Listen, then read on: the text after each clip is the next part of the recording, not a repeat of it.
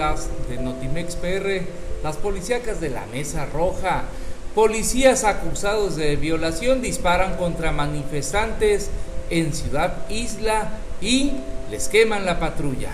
Sí, además golpearon a reporteros de la zona, como vieron en el video, un grupo de personas que bloqueó la mañana de este martes la autopista Latinaja Ciudad Alemán a la altura de las instalaciones de la Policía Federal en este municipio de Isla, terminaron por incendiar una patrulla de la corporación para denunciar presuntos abusos de la fuerza civil en la zona.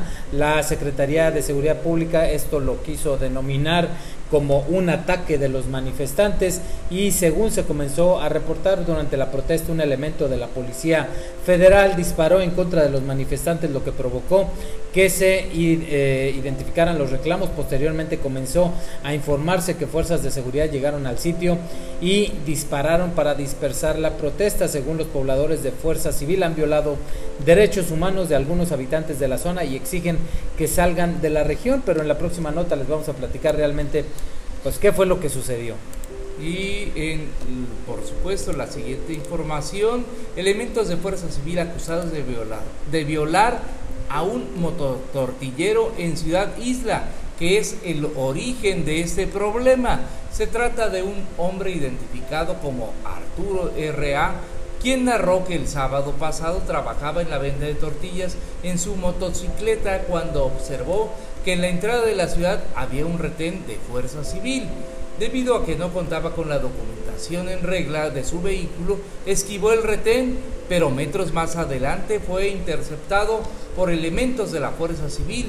Una vez detenido, fue llevado al lugar conocido como el Alacrán, en donde los policías de la patrulla 7105 lo golpearon, desnudaron y violaron tras torturar, torturarlo junto con hombres vestidos de negro que llegaron al punto y le quitaron sus pertenencias.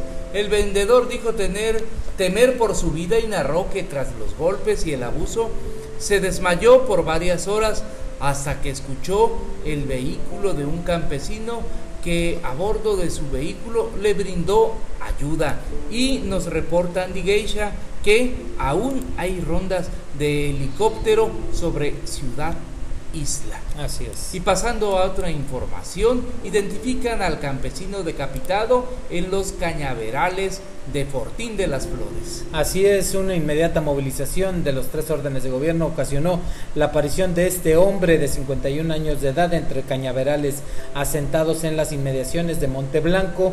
El ahora Oxiso fue identificado como Marcos Orea Rayón, de 51 años de edad, de oficio campesino y con domicilio en calle Independencia en la avenida Zaragoza y en el municipio de Fortín.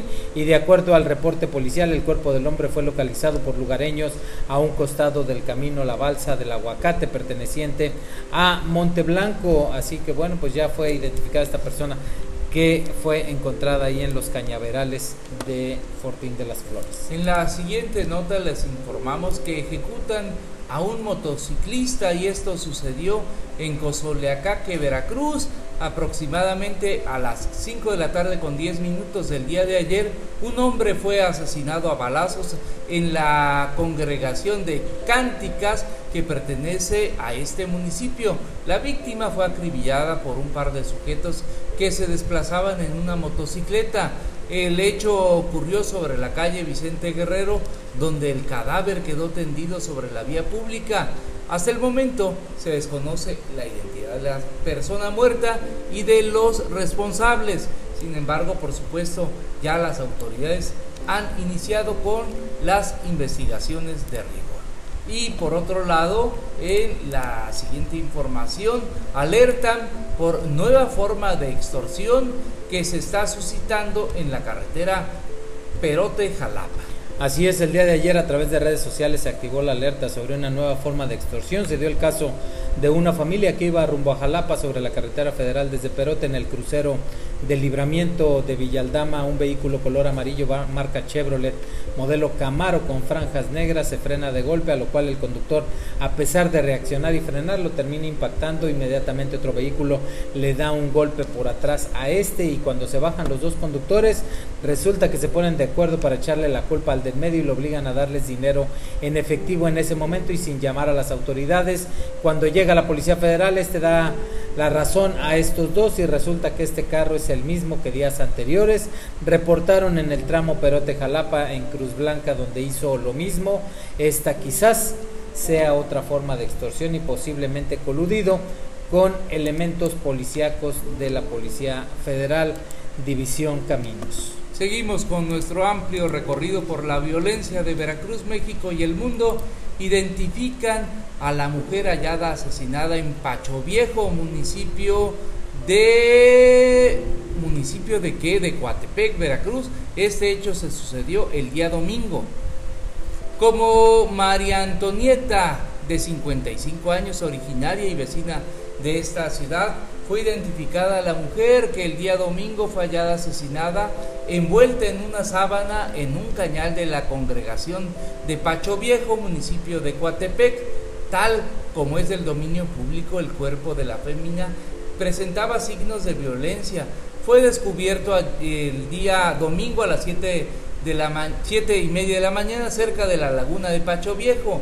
En calidad de no identificada, su cuerpo fue llevado a al CEMEFO de Jalapa, donde transcurrido el día por fin fue identificado. Se pudo conocer que estaba reportada como desaparecida por sus familiares y este desde el pasado sábado también laboraba como empleada en el SECAN. Finalmente fue entregada a sus familiares para recibir cristiana sepultura. Y en la siguiente nota se suscitó a través de redes sociales porque una joven transmitió su suicidio por Facebook. Sí, un adolescente de 15 años de edad se suicidó la tarde del pasado domingo y transmitió a través de Facebook Live el momento ocurrido en el interior de su casa, en donde vivía con su madre, ubicada al norte de Tuxtla Gutiérrez, Chiapas. Eh, se encontraba en una de las habitaciones del domicilio cuando comenzó a transmitir. Amigos y amigos de la joven se conectaron al en vivo y de acuerdo con Alerta Chiapas acudieron de inmediato al lugar, pero al llegar la menor ya se encontraba sin vida. La causa de la muerte fue suicidio por ahorcamiento. Ahí llegaron los peritos de la fiscalía y Facebook inmediatamente pues borró esta, esta transmisión en vivo como normalmente lo hace en estos casos. Hasta aquí el podcast de Notimex PR, las policíacas